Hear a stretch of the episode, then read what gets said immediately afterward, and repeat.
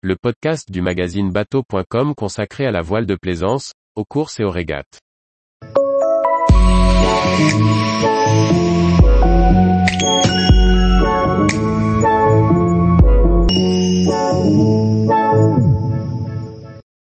Pétole au large de l'Irlande, Arthur fait l'éloge de la lenteur en bateau.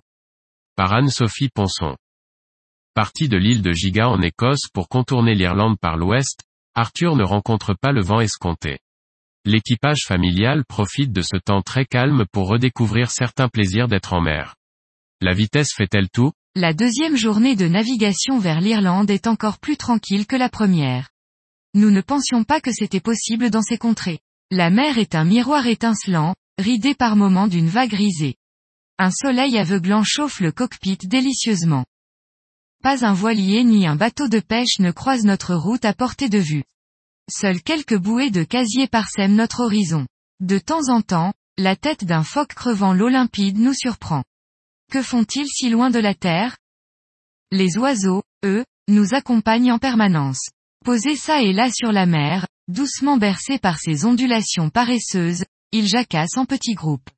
Quand Arthur s'approche lentement d'eux, ils plongent pour réapparaître quelques mètres plus loin. D'autres s'envolent avec force cris d'indignation pour le dérangement. Arthur avance à moins de trois nœuds de moyenne. Heureusement, nous avons le temps.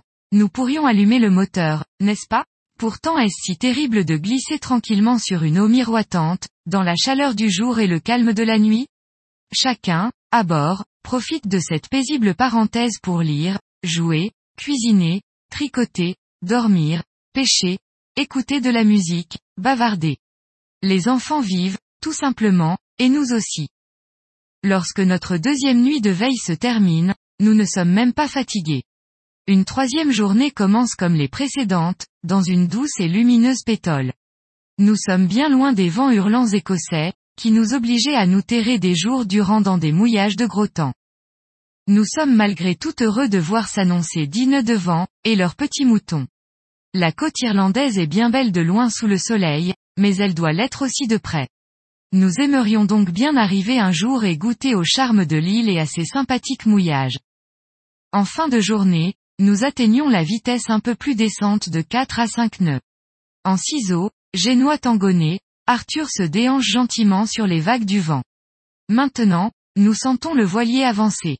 Le ruissellement de l'eau contre la coque chante sa petite musique à l'intérieur. Nous nous préparons pour une troisième nuit de veille.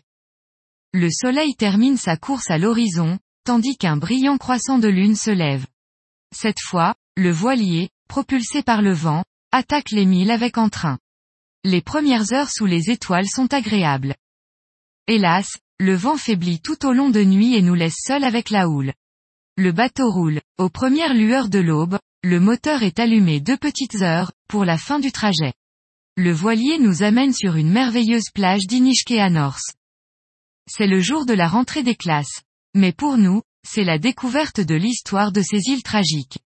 Nous partons à la visite des ruines désertées. Bien loin des tempêtes qui ont causé la ruine de ces lieux, le soleil lui, radieux. Tous les jours, retrouvez l'actualité nautique sur le site bateau.com. Et n'oubliez pas de laisser 5 étoiles sur votre logiciel de podcast.